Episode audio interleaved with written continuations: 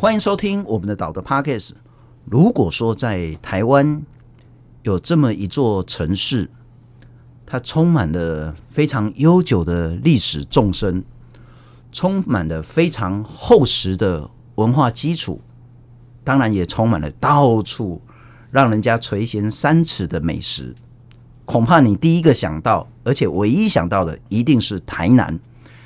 台南呢，是一个让人家非常着迷的城市。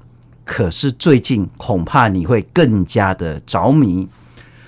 台南现在呢，在做铁路的东移计划，那南铁东移呢，当然之前有一些征收的很大的争议。可是因为南铁东移的这个开发过程当中，我们从台南市火车站一直绵延到两公里外，你那大贵台南就在圣宫女中，这一次总共。挖到了十九处的遗址，那学者或者是官员说，这不能叫遗址啦，这叫做遗构啦哈。啊，上面是遗构，但你再来供。可是呢，从台南市火车站一直挖挖挖，挖到圣宫女中这两公里长呢，你挖到了什么呢？挖到了说，哎，总算我们发现了台南人为什么这么爱吃甜，在地底下有好多好多那些糖罐。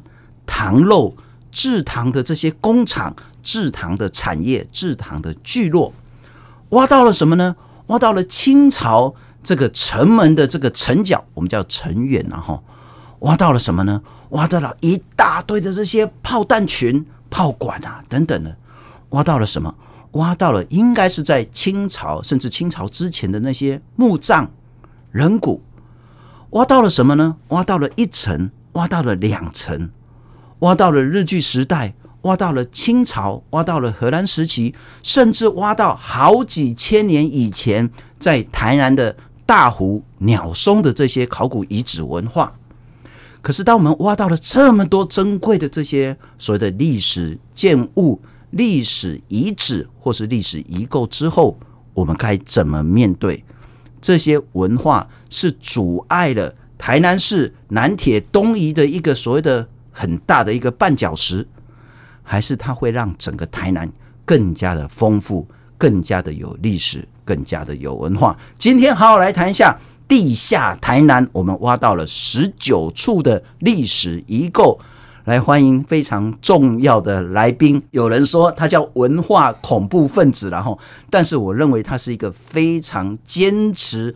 文化历史保存的文化资产的学者，同时现在也是台师大社教系的助理教授肖文杰肖老师，你好。嘿，新聪你好，我没有冒犯你啦。没有没有没有。到底挖到了什么东西？真的有我讲的这么珍贵吗？哎，有。我想哈，因为这十九处的呃遗址的出土哈，其实是让我们更认识了台湾。那在开发之前哦，其实我们就会做一件事情，就是我们在开发的时候，就隐隐约约要。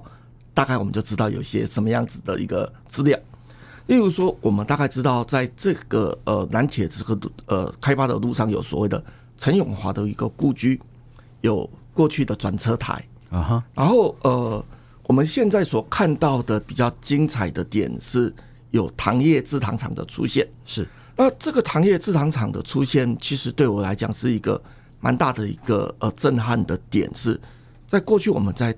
了解到台湾的糖业史的时候，往往是在日本时代的时候比较清楚哦，因为我们保留了很多的各地的糖厂。啊，卡萨人讲五魂啊，车回虾啊，去绑甘蔗，我们都知道日本时候的时候的制糖。那在过去，所以制糖是日本人来才有的。呃，其实我们在过去的文献上，从中国的文献上知道大概一件事情，就是他们从呃那样子角度来看，大概。元朝时期就隐隐约约知道台湾有制糖，也是元朝对，有一本书叫做《岛屿制约》，其实讲到了呃，我们怎么样把那个蔗蔗糖的这个呃这边把它制成了酒啊哈。那所以我们大概，但是我们那个文献的记载跟呃所谓的呃眼睛所看到的历史其实是没有办法结合在一起，因为我们没有看到真正的文物或是遗址出土。嗯哼，那在这次的一个过程当中，其实，呃，也是一个巧合，就是因为跟着陈教华地委到了现场去的时候，刚好在看到这个呃遗构也在现场，大概我们会知道那是一个呃可能在河西时期的时候，大航海时期是所引进来的一个制糖技术。嗯哼，那所以我们可以看到现场其实有所谓的糖罐。嗯哼，那我们再从过去的一些资料里面就知道，糖肉糖罐包含所谓清代的翻色彩风图。是，那我们大概就隐隐约约把所谓的在日本时代之前的这些制糖，大概历史都可以做了一个连贯。好，就是台湾史一个，应该是说在糖业史这部分是来讲，它是一个非常重要的。那我们在这条路径上，呃，其实我们当天去的时候没有看到。但是我们在他提供给立委的资料里面，我们也知道有一些所谓的鼓炮、炮弹，哦，炮弹还一颗一颗在，而且数量非常大，这样子的一个遗迹存在哈。呃，甚至我们看到城城城墙的遗构也都还在。那我们觉得一件事情是在整个过程当中，呃，这个可能是我们在跟人家讲说，台湾是一个有历史的城市。的一个最好的机会，甚至证明自己是谁。一刚刚最后你谈到说那个所谓的炮弹群，我想说奇怪啊，那时候怎么会在台南，特别是现在火车站那边有那么那么多的一个炮弹群？是荷兰在那边有一个战争，还是在荷兰更早之前？可是如果是的话，又会有什么炮弹群？你刚刚也谈到说陈元，也谈到说陈永华故居。哦，这两天说哇，有很多人认为了哈，但很多学者不认为。就是陈永华，就是我们看那个呃周星驰，周星驰那个《鹿鼎记》那个天地会的总舵主陈近南，他还讲说生平不是陈近南，便称英雄也枉然这样子。然后，总之那是一个非常有趣的，在清末。的时候，哇，应该明末清初的时候，到底在台湾作为反清复明的重要基地，还谈到说黄博士好像在这边也发现就在台南二中，好像就在这个位置。可是还有一个很重要的是说制糖这件事情。换句话说，从这一次南铁东移的开发挖掘过程当中，我们发现了十九处的遗址或叫遗构，那个复杂程度。跟历史纵深，你至少从圣宫女中，那可能是超过一两千年，一直到所谓的刚刚荷兰的，或者是说那个炮弹群几百年，这个复杂性我们都还完全不知道。对，我们到底挖到了什么？我们来听一下，这一坑里面有什么比较特别的，可以跟我们讲一下。还是那些糖肉嘛？哪一个是糖肉？这个啊，这个这个就是。哦，那个都是糖肉的碎片。对啊，之前在南南边那边有有以以前的糖厂嘛，大部分都是清清土的，沿线就这边。上次那边有那个什么那个陈永华的故居，郑郑成功的大将有没有？陈陈永华的故居，在小东路跟那个东风路中间那一段，要要保留嘛？要保留，所以。我们我们都在做抢救抢救的工工作嘛。先谈谈陈永华了哈，陈永华算是郑成功跟郑经最重要的辅佐大臣，那不一定他就是陈近南然后，因为这个历史上很还没有，但至少我以前念成大我就清楚，我们有一条叫做永华路，我们还有叫永华宫，就是在纪念陈永华。但是我们对陈永华跟台南府城的关联性，还真的搞不太清楚，这一次可能挖到他的故居了。然后呢，除了这个之外呢，请教一下肖老师的一工，所谓的糖肉糖罐到底是什么？在文化上那个重要是什么？好，呃，它是一个制糖的一个工具啊。好，咱今嘛看这些相片了哈。对对对。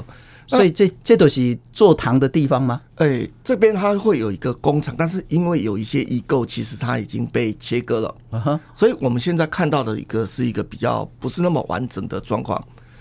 一五这里，它是一个工厂，工厂里面它有这个肉罐，上半部我们称为糖肉，uh huh. 下半部我们称为肉罐。那它的最重要的技术是把所谓的蔗糖精炼成所谓的白糖。哦，那这个白糖的过程里面，就是我经验过以后，我就可以借由航海的外销到其他国家去。那所以，我们如果从卢泰卢泰康老师的讲法里面哦，我们就知道这个是一个从大航海时期的那个的制制糖技术延续到清朝时代。那我先再点等一下了哈，我来看一下照片。那听 Podcast 的人可能听我稍微形容一下，我们现在看到的是一个有点像瓮，但是下面呢口小小的，上面呢肚子大大的。那这个就叫糖漏吗？所谓的糖漏是不是？请教肖老师，把我们蔗糖所谓的那个甘蔗了哈，阿给它榨成那个汁，然后呢放到这里面，透过去烧的方式技术。让它形成结晶，从甘蔗水变成红糖，再变成白糖，对，这整个过程。对，所以这个叫糖漏，那可能会有分上下这样子。对，上下的一个上面我们称为糖漏，下半部我们称为漏罐。这个是在之前日本人还没来之前，我们很很已经很厉害了。对。我们对糖业史的状况，像我们现在去参观糖厂，其实糖厂是日本时代用大型的一个设备、大型的机器，包含所谓的狗魂啊加这种铁路的运输。可是，在清朝之前，例如说我们在翻色采风图上面，我们就可以看到用牛去把这个蔗甘蔗哈去做所所谓的用我们讲的那个我们称为呃类似像。石石头做的磨轮，嗯哼，去把它榨成汁，榨成汁里面，它再去煮这个所谓的糖的过程，再去把它精炼的过程。可是我们目前的状况是，我们对这样子的文化其实是欠缺了解的。那现在就变成说，我们现在已经挖到这么多珍贵的这些糖肉啦、糖罐啊、糖尖呐，哈，就可以很清楚，至少在现在的台南火车站前面这一大段呢。都是应该在清朝之前重要的制糖的聚落、制糖的产业。对，那我们又可以如何想象这段发现可以补足我们什么样的历史呢？刚刚肖老师你谈到大航海时代，对，如何说我们挖到这些呃残垣片瓦，跟大航海时代扣连，跟大航海时代连接？我想我们的历史哈，它像一个拼图啊，嘿，拼图就是我要有所谓的拼图的这些构建的。一片一片的，是。那过去我们为什么对日本时代比较清楚？是文献照片，嗯哼，我们靠的是文献照片。可是，在没有文字记载的时候，其实他们在荷兰时期有文献记载不多，嗯哼。那我们就开始要去补一件事情，是我们没有眼见为凭的这样子的一个经验。那我们终于有这样子的文物出土的时候，是。其实，在跟所谓的荷兰时期的一个文献，大概我们就慢慢的扣合起来了。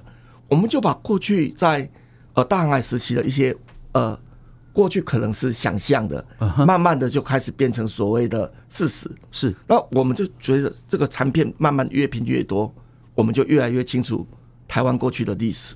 我至少这样想象啊，如果在好几百年前，在那个时候的台南已经有这么多的制糖的聚落产业跟技术，甚至产量的时候，那它甘蔗哪里来的？它做完的糖哪里去了？到底它所谓的呃，是不是透过航海跟周边的地区国家有什么样的贸易行为、文化行为？那彼此是不是有什么样的一个交融、冲突、战争，或者是结合？那是一个非常非常有趣的想象。至少我们现在一个大的拼图找到了好多好多块，对。可是我们没办法把它拼成原貌。对，我来看一下这个照片啊，哈，这个照片其实你说它很深吗？也没有。对，啊，就是了不起一两公尺深的这样子一个深度而已，你就可以看到至少两个以上。呃，考古叫文化层。对对对，这么丰富的东西，我们再来理解，除了糖肉、糖罐，还挖到了什么？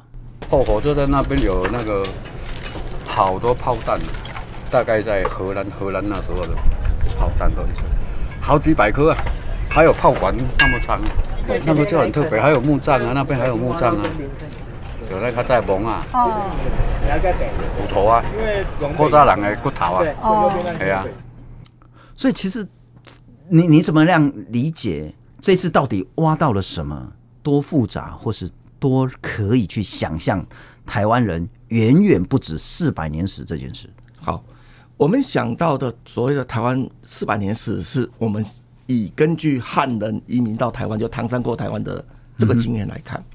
可是在这之前呢，在所谓有比较有正式文献记载之前，我想我们有类似像所谓的因为生活所迫，嗯哼，啊，他就是小老百姓，他可能就不认识字，他就来到了台湾。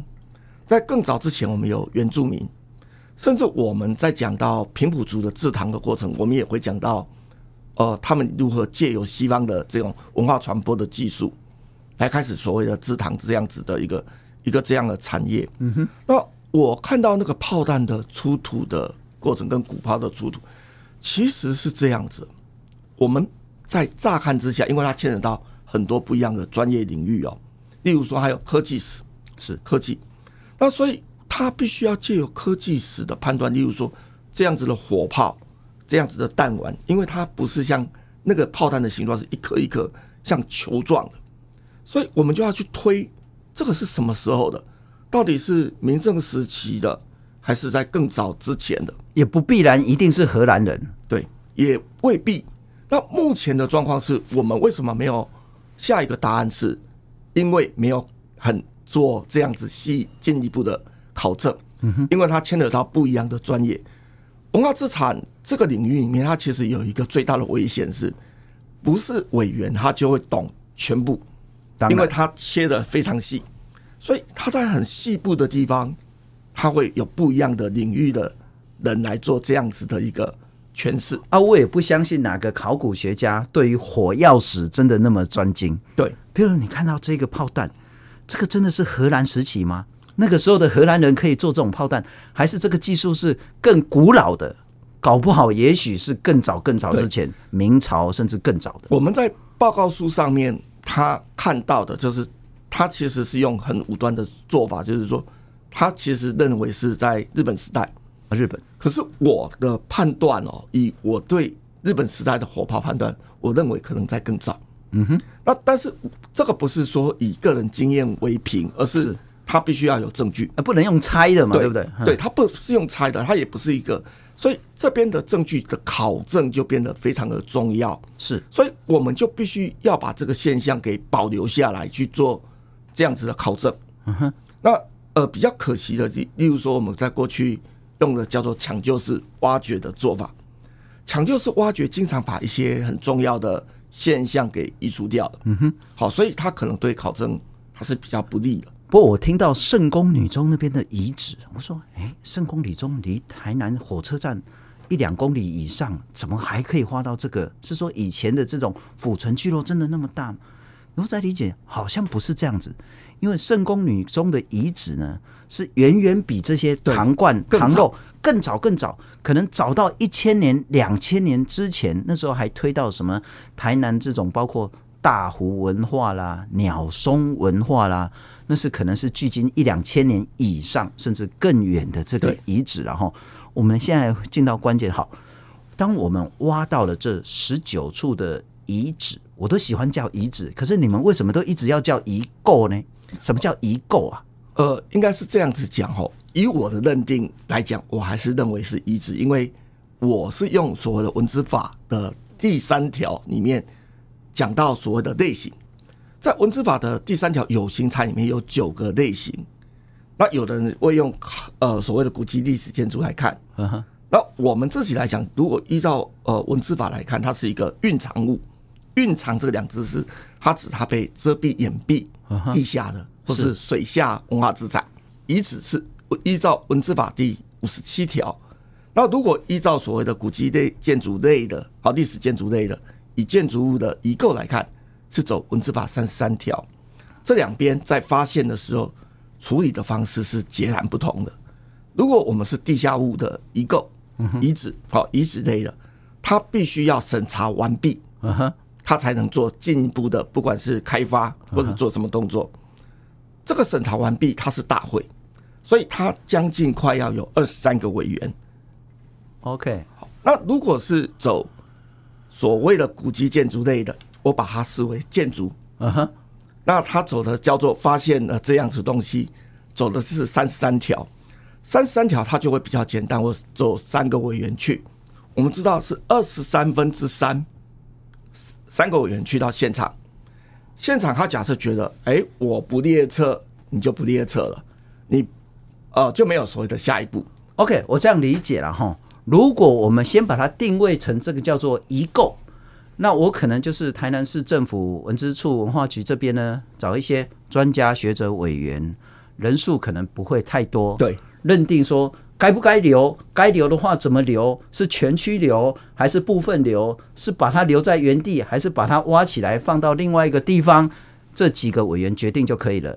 如果我把它认定是遗址的话，那就是要很多很多委员。大家来讨论，大家来吵架。你那个炮弹到底是日本的炮弹，还是荷兰的炮弹，还是更早之前的炮弹？找出一个定论才能决定。而这中间过程，南铁通通停下来。呃，应该是这么讲哈。如果我们走五十七条的，因为委员数众多，啊哈，他的呃委员会是遗址的专业委员会。哦，我想这个边来讲，他会先呃，当然在审议的过程时间上。他会加长，是。可是我们如果是用三十三条，三个委员去现勘，它评定是不具价值哦，不具价值的话，他就没有下一步。譬如说，这个陈奖三个人决定，对，有没有历史价值？对，要不要列册？对。然后，呃、譬如说，呃，他还会遇到一个状况，是我们目前看到是大部分不列册。OK，所以你可以看到，我就可以决定。因为不列册的状况，其实，在我们文字领域里面，就是不具文字价值。这样我比较清楚了哈。台南市政府，我们等一下有人支持，有人反对。总之，他现在的做法是说呢，先不管列不列册，我现在叫做抢救式的挖掘。对，哎，先不谈它是不是真的有珍贵历史价值，我反正看到什么，我通通用抢救式把它挖起来，保存起来。很多人说，当然要这样啊。做得好，但是也有人说不对啊！啊，你挖起来，它就离开原地啦。对，那下面还有没有？你还要不要继续挖？挖多深？挖多广？这个难道不用讨论啊？我们来听一下，这个是台南市文资处的处长林乔斌说呢，从北到南十九处遗构到底挖到了什么？而市政府现在又如何处理？从北到南的部分呢，大致上呃，最早发现的是这个圣宫女中遗址，这个在呃地下化的规划阶段及呃有发现哦。那因为这部分是属于一个新石器时代一个大湖或鸟松时期的一个呃考古遗址。那这边呃因为整个一个地下化的工程呢，无法呃做一些相关的一个变更设计来做避开哈，所以这部分我们经过一个审审议之后，我们就是呃。呃，同意呃，采取一个所谓抢救发掘的方式。小东路南侧，呃，这个是台湾府城的一个北门的城垣的部分哦。那这边呃，从现场的一个调查，呃，可以发现整个北门城垣，呃，从目前这个照片这个状这个部分往西，经过呃目前运行中的一个铁轨的下方，呃，往台南公园的方向做延伸哦。列车追踪的部分，那因为整个工程其实也有请铁道局这边思考是否采取变更呃施工工法。哦，例如浅盾的方式来执行，那铁道局经过呃审慎的一个评估，几次的评估之后，觉得变更工法是呃我没办法来执行哦，所以这边呃才才同意他采取一致的部分。那这部分呃已经呃一致完成，那但是呃大会有一个决议，就是以呃移回现地为原则哦。好，夏老师就来谈现在这个做法好不好了哈？就是说，第一个抢救是赶快挖掘，要抢救啊，当然不然这么珍贵的文物。挖出来之后呢，先放到一个安全的地方，然后委员希望说可以把它弄好之后再回到原址，啊，这样有什么不对？好，理论上看起来好像没有什么不对哈，但是我们要知道，抢救式挖掘的这件事情，从过去我们在批评十三行遗址，我们讲到巴黎的污水处理厂的设当年的设置，因为我们没有做仔细的文化资产评估啊。所以，以巴黎的污水处理厂当时抢救出来的文物，大概是只有百分之五。OK，也就是你丧失了很多东西。第二个东西是你离开了脉络，离开了脉络。那当然，我们知道，在整个都市开发的过程当中，我们有时候遇到了一件事情是，例如说有很多我们没有跟居民沟通，有很大的反弹。所以在台湾，其实有所谓的。呃，把它切割保留的，在这样的一个案例，嗯哼，哦、呃，例如说我们现在看到的北门捷运站下面的遗构，好，下面其实也是有遗构，是有有所谓的再把它搬回到这样子的一个状况，呃，利用所谓现代科技的一个做法再把它搬回，但是它也不是原址，是。那呃，其实离开了当地以后，我们必须要讲啊，你只能放在原子附近，你回不到真正的原子。好，这个是我们讲第一点。第二点是，过去我们不就在检讨，呃，所谓的，例如说，我们可以看到当年，呃，苏贞昌院长在当台北县台北县长的时候，是过去我们不就是批评那样子抢救式的挖掘，就大家不是一起下去抢救？可是我们从十三行到现在，为什么我们都还在做抢救式考古？我们为什么没有好好的仔细？包含所谓的汉本遗址的过程当中，塔柱落下去了，我们也是赶快的抢救。可是我们漏掉了很多东西，是有些文化资产不应该我们碰。哎，我这样讲，第一个我先说我不懂哈，所以大家不要骂我。我这是突然想到，而且我这个是打一个问号。所以，如果这样看起来，所谓的抢救式的挖掘，恐怕也等同于刨根式的挖掘。对，其实抢救式的挖掘在考古的专业里面，某种程度是破坏。我必须要讲，是我们现在看，例如说中国有兵马俑，是兵马俑一挖掘出来的时候，颜色马上它上面有很精彩的颜色，马上就风化掉，马上就退掉了，因为你现在的科技没办法去。做所谓的呃，把它给冻结式的保留。如果我们不做抢救式的挖掘，所有的工程停下来，好好调查，从这一公里、两公里甚至三公里，然后挖可能是一公尺、两公尺、三公尺，甚至更深，好好来去了解，而且留在原地的话，那抱歉，肖老师，南铁就是延宕下来，就是别玩了。我们过去在谈论到文化基本法，文化界。其实很要求政府做的一件事情，叫做文化影响评估。开发之前，先做文化影响评估。是，例如说，我们可以看到，呃，陈永华过去，其实我们过去隐隐约约就知道，在那个地方一定会出来。我们的转车台，其实我们也知道，例如说，在一九七零年代的时候，有某些日本时代的转车台，其实是还在的，后来被填掉。我补充一下，转车台就是火车，然后到一个地方，它要转向，它要回来，像。就很像彰化那个扇形车库，扇形车库这样转，然后转一下，它就可以再变个方向走了。这个叫转车台。我们其实隐隐约知道，那所以在这边就会遇到一个非常重要的问题是，我们在谈文化基本法的时候，我们为什么把文化影响评估拿掉？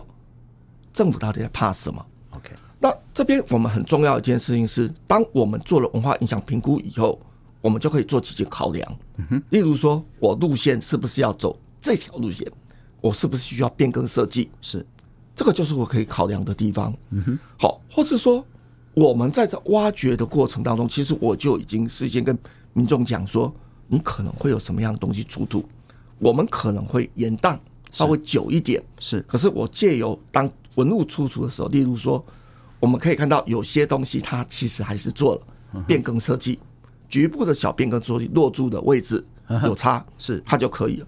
可是我们也看到，是因为它有些大部分的东西其实是避不掉，在这条路径上，它就变成了要怎么办？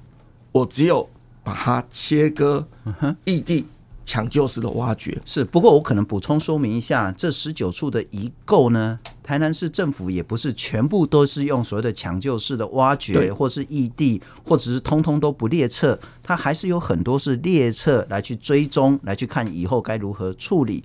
但是确实，台南市文资处也讲得很清楚，包括跟铁道局沟通，安全的考量没办法动。对，你说要更改那个工法，用浅盾的做不到。所以，种种种很多呢，其实就是因为南铁的这个工程，恐怕呢这些文字保存要往后推一点。可是我知道那一天会议上，萧老师跟文资处处长有很多的争辩了哈。那我补充说明一下，台南市文资处说，不是萧老师说的才是真的，不是萧老师没看到的东西，台南市政府就没做，而是说台南市政府是委托了许多。包括历史建物的古迹的委员学者们，包括考古遗址的古迹的这些委员们，一起来去认证的审查，决定说这些要列册，这些不用列册，这些呢可以原地留下来，像是那个转车台，它是每一个都是好好的审查，而且这些委员都是专业，甚至还是萧文杰的老师们做的决定？我想，我们台南市政府文化局一定是依照文资法相关的规定在做办理哦。那我想，台南市的文字审议委员也不、也不、也不、也不像萧老师所讲的，就是没有肩膀，或者是只只有呃服务市政府而不服服务民众的部分。我想，很多台南市委员的老师的的的委员都是萧老萧老师的老师哦。我想以南转车台这个全台唯一保存的第一代转车台为例，铁道局当初就是希望把它做一些比较北转车台的方式做处理。那为什么会采取变更施工方式？那就是张家祥老师、曾国恩老师，还有呃刘树仁老师等等，在审查的过程中发觉其实并没有那么难，只要把你的落柱的一个位置工法调整一下，那闪开南转车台就可以保存。哦，所以这只是其中的一个例子。所以过程中很多很多次的讨论，我想或许有些人没有参与，但是我想以台南市文资委员专家小组的一些水准，哦，我想应该不会让文资局或让其他县市看笑话。所以这就是说，不必然是萧老师你所想的那个样子，因为他们都还是经过很多的不同的委员、专家、学者所做出的一个决议来去做怎么处置。我想我要先解释一下我们的文字会的一个形成的过过程哈。现在所有的全台湾的文字会都一样，文字委员由县市首长圈选。嗯哼，那我们也刚才也提到一件事情，是它有很多的类型。他就好像说，我们一个人生病，我要挂哪一科一样。那我们可以看到一件事情是，我们明明看到的是蕴藏地下物，可是你把它送到给建筑专业者去评断的时候，这个就会产生所谓的认知上的差异。明明是心脏病，你去看脑科，对，所以你就会看到这样子的事情，在文资委员聘用办法里面。它有一个很重要的是，你必须是这个领域的专业者。我们去看到这些老师的背景，如果我们去看到以古迹历史建筑台南的二十几个委员背景，没有一个老师学过考古，这边是比较严重的事情。所以在初步的判断，在初步的判断里面，它其实是应该要回到考古的这个委员会。当然，我们也不可否认啊，你挖出来了一个。例如说转车台，它有建筑，嗯哼，这个建筑可能在后续的工作需要建筑的专业者来提供，我们应该怎么样管理维护会比较好？它也会出现，例如说我们有看到唐漏，那唐肉唐罐，我要原地保留，或是要异地放在博物馆，这是两套完全不一样的做法。假设我们把它放到博物馆，它可能又牵扯到古物的专业，是，所以。我们其实比较在乎的是第一道把关的程序，它要非常的严谨。那我想专业的这件事情，其实我们也大概知道，专业它其实必须要提供所谓给大众社会检验。是，那这里面就会讲到一个非常重要的一件事情是无碍无事无更碍真理。当然，他所讲的我没有任何一个老师在这个委员会里面，这是我比较幸运的。我们在看待文化的。这件事情的时候，专业者他其实要小心啊。我们刚才讲到糖肉糖罐，它已经属于到古物，可是这个下面文化层判断是遗址，所以它牵扯到好多的专业。嗯，我们会知道，你三个委员去看两，甚至我们有看到是会议记录里面有两个委员，其实就是连列车追踪的程序都没有完备。我可能还是补充一下了哈，就是说台南市文资处他们的说法是说。呃，现在针对这些十九处遗构呢，会有两个不同呃所谓的派别或者是专业的委员们来去做审查。一个就是就历史建筑的部分，就是比较偏古迹那一部分；第二个就是考古跟遗址的部分。但是呢，在做所谓的重大决定呢，这两部分的委员都会共同参与。可是呢，也会有像是成大考古所的特聘教授刘义昌刘老师，因为大家都很熟悉他。他也谈说：“这讲的也没错，可是呢，毕竟它是在地下的东西。你在认定它的重要性，该认定如何所谓的挖掘保存的话，你还是不能跳过考古遗址，你在认定的时候，你就要让整个考古遗址委员会进来做重要的决策跟决定，否则挖了之后呢，可能会损害更大。我们来听一下，这是刘义昌刘老师的说法。我们这些物件，现在看到了这些物件啊，它已经变成第三步的动作了，它已经被切开来拿走，离开原地，它变成古物了。所以我从整个铁道埋藏的文化资产的角度来看，它的第一步，它埋在地下嘛，按照文化资产保存法，埋藏于地下的文化资产就是考古遗址。所以他无论如何要做什么决定之前，要先请考古遗址类专家组成的考古遗址审议会来决定下一步要怎么做。那他其实没有，他直接就跳过考古遗址审议会，进入古迹的审议会。可是古迹审议会他没有看到，他只看到因为工程挖坏了的的的那个部分嘛。对不对？所以他就进了古迹跟历史建筑的审议会，古迹历史建筑的审议会就下了决定，是说哪些要留，哪些要拆。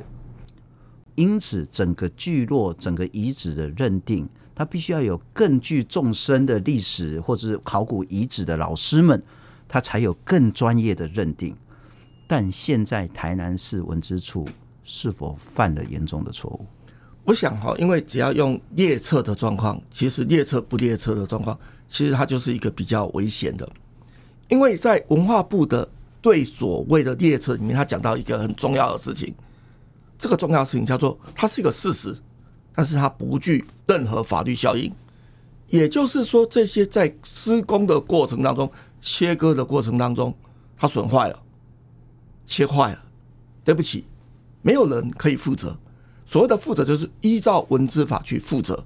OK，可是我今天即使用古迹历史建筑的方式来看哦，我如果先给他身份，嗯哼，对不起，你就要依照我们的委员会去做了任何决议哦。这个决议包含施工的方式是，那所以我们看到转车台，他切的数字跟他所讲的文字会讲说切的完全不一样。我记得当时。这个落差的数字还蛮大的，也就是他当时的切的是应该是，呃，我我印象当中他一开始是决定好像是二十八块还是多少块，可是实际上切了变成三十几块。嗯哼，那这边到底是怎么回事？怎么切？它完全不受所谓的专业者的协助监督。那如果你是走正式的文字手法。它是必须要这样子抢救式的挖掘，当然重点在抢救，对，但挖坏了也没关系，这样对，所以变成是我们没有看到一件事情，是我们今天其实可以做一件事情，是刘义昌老师或我的看法，其实有种某种程度是类似的。我们其实面临到都市的开发，其实有些事情是必须要给公民知道，他必须要讨论。是今天假设说。我们已经走投无路，经由设计的时候，他非得要移的时候，就让公民知道吧。那我们来讨论怎么移嘛。对，那正面就会很谨慎的做，我要不要再犯过去像十三行这样子的错误，那么快那么快的抢救下去，他可以跟社会沟通。是，可是我们假设站在政治上的考量，我赶快给你一个车站，赶快给你南铁，你可能会觉得哇，政府。好像很有效率。回到一个很大的争议，哪些这个糖罐有没有重要的历史价值？那个糖肉有没有？那个城角有没有？那个破碎的瓦片有没有？那个炮弹的弹壳有没有？要不要列册？委员们说了算。但很多人说啊，不是啊，你说不列册啊，其实难道它真的就没有价值了吗？文资处的说法说：“哎，大家卖我回哦，不是说不列册我就把它丢到垃圾桶哦，不列册我一样要把它挖出来保存下来。但不列册就表示它真的没有历史文物价值，很像老人家，老人就是老了嘛，不是每一个老人都是人间国宝。来听一下，列车就代表说我后续会把你送去古迹大会去审你是古迹或历史建筑，代表说你这个物件你具有一定的价值程度了，或者符合指定登录的一些基准的一项或是两项了。但是我不列车追踪呢，就是它就是一个老人，老人跟人间国宝是两件事情，不是老人都是人间国宝，不是你一百岁你就是人间国宝。但是对于它后续的处理，我们并不是说你怪出偶尔偏那你就是切割保护，然后遗址暂存，未来还是要回到这个现地。呃，列不列册似乎是个关键的争议点。对，为什么？我我刚才一直提到一件事情是。我一旦列册以后，我就是准文化资产，下一步进入到大会审议。是，那这边来讲，就当然会做一个呃比较这样子的一个判读。我们刚才看到台南文化处其实非常有趣的一个点是，你假设它不具任何价值，甚至它连一点点观光价值都没有，我为什么把它放到仓库去占一个空间？啊哈，可见哦，可见他觉得它还是有某种程度的价值。那我们讲到第二次，就是初步的判断，它必须要经过严谨的调查研究。那这批文物里面，我们发现到一件事情是，你连调查研究都还没有完备，你就已经判读了。也就是说，我用直觉的经验，我连调查报告都没有看到。那我会讲到什么叫做文化资产价值？你要站在什么角度去看？嗯哼，你站在台湾史，站在哪边的角度？其实我们也大概知道。很重要一件事情，有些文物能被保留下，有时候它是一个侥幸。在台湾历史上，这种案例非常多。我们今天其实一来的时候，我们也谈到甘露水哦，这件所谓目前是国宝，这几年才出土的。对，那它其实被隐藏了很长的一段时间。过去它为什么要被泼墨？只是因为我连他是老人都不是嘛，我就认为你连是个无用老人都不是，连人都不是。你是一个猥亵品，所以当时的人，当时我们大概可以隐隐约约知道，因为被泼的墨水为什么清不掉？是铁胆墨水，这是一个公务人员在专用，他墨迹写下去不会消失的，所以我们基本上可以笃定甘露水是被公家的人员泼墨水。那这件事情为什么泼他墨水？是因为我连他是文物我都不认为，他是叫猥亵物，猥亵物，对。它是一个色情品，所以我是这样子处理它，它不会变成现在叫做国宝。那也就是说，它没有办法把这些文化资产，它最重要的点是它不会讲话，是，所以它必须要借由其他人来帮他把它讲清楚。我们现在看到这个糖肉或糖罐，它是不是人间国宝？那个牵涉到说说这句话的人，他的知识程度，对。他当时的社会脉络，譬如说陈达好了，然后应该很多有年纪的人都知道，那个是台湾唱思想起非常非常重要的一个歌手，民间的艺人。如果他当时没被挖掘的话，恐怕他就像是一般的老人，就这样凋零走了。那我们现在就说，我们有没有真的足够的知识、足够的能力跟足够的社会脉络，去判断这些文物该列册不该列册？如果没有的话，是不是让更多有专业能力的人来去决定它是不是人间国宝？好，那现在会说，很显然，台南市政府现在在做的是说，第一个抢救式的挖掘，第二个用列册不列册。那我必须强调，就算不列册，它也会把它保留下来，不是说通通都丢到那个垃圾桶里面。但是所谓的列册不列册，这个遗址遗构文物的认定上，还是有很大的争议。接下来该怎么办，夏老师？我想啊，他现在其实已经大部分的文物，或是所谓的遗址遗构，它大部分是切割了，它被异地了，它要回到原本的脉络。当然，我们看到南转车台似乎是有可能，其他的可能大部分是没办法了。那这边就会变成是我们如何去弥补，弥补这个所谓过去所犯下来的，不管是刻意的错误或是不小心的错误。我们现在其实要讨论的，如何让这些文物，或是已经挖出来，就像刘玉昌老师讲，他已经脱离脉络，它叫做古物了。他如何去彰显跟台湾文化之间的关系？嗯哼，我个人的建议是这样啊，他必须要跟土地的脉络尽量去做连结。是它的展示规划、它的设计、它的调查，它必须要再更清楚一点。同样的一件事情是，我们也要检讨，就站在我们自己的历史上去检讨，为什么我们过去到现在，我们刚才一直提到从十三行一直我们在做抢救式挖掘到现在，我们还在做抢救式的挖掘，我们有没有可能双赢？嗯哼，这个双赢，例如说，我借由这些遗址的文物，我想很多西方的古城，他们也会遇到开发的问题，是，可是他们利用设计手法把它留下来。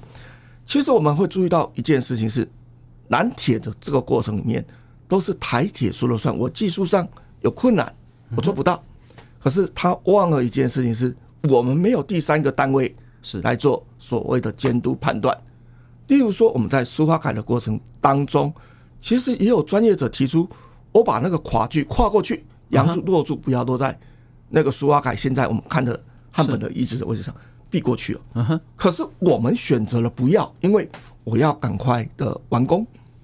可是我们看到我们丧失了这样子的一个机会。我有时候在讲哈，呃，我不晓得信聪会不会常常去花莲啊、宜兰玩。常去。嗯。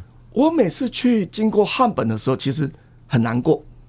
呃，现在经过还很难过。为什么很难过？是我们如果开车走那条路，其实会发现到沿路没什么厕所。汉本车站是大家上厕所的地方，我们忘了附近本来有很丰富的是。文化资产，是。还有很漂亮的海滩，嗯哼，还有原住民文化，是。这么精彩的地方，我们竟然变成只懂得上厕所，在汉本车站上厕所，我们有没有办法想说，如果我有一个现地的博物馆，就在汉本，是。带动了那些那些所谓的在地的人。他不用离乡背井的到城市来工作，他可以在地的就业。我们完全没有想到是去带动这些所谓的呃在地的商机。我们没有好好的去想到一件事情：我们能不能像庞贝古城一样讲这些历史文化的故事？如果告诉人家讲说我们台湾是什么样子的台湾，是那这件事情就变成是我们对自己的认识。是非常的有限，没错。今天真的非常谢谢肖文杰肖老师。不过我可能要再强调一下了哈，因为刚刚我们呃肖老师，可甚至包括我，可能对台南市政府都有一些些不同的意见批评。根据公共电视法，尽管这个 Podcast 呢是在 YouTube 还有 Podcast 平台播出，但根据公示法，如果台南市文资处有完全不认同，或觉得说我们刚刚讲的是完全背道而驰，是在偏扭曲事实的。呃，我们也会用同等的时段，欢迎台南市文资处或台南市长来上我们这个节目，来好好共同面对。我们现在呢，其实我觉得是老天爷给我们一个非常珍贵的礼物，从火车站一直到圣宫女中十九处如此珍贵，但如此复杂，我们真的还搞不懂那个是什么。我们现在有一个绝佳的机会，好好认识台南，好好认识台湾。好好认识这一块土地，千万不要再犯了之前包括十三行、包括汉本、包括许许多多文资遗产被破坏的错误。非常谢谢您的收听。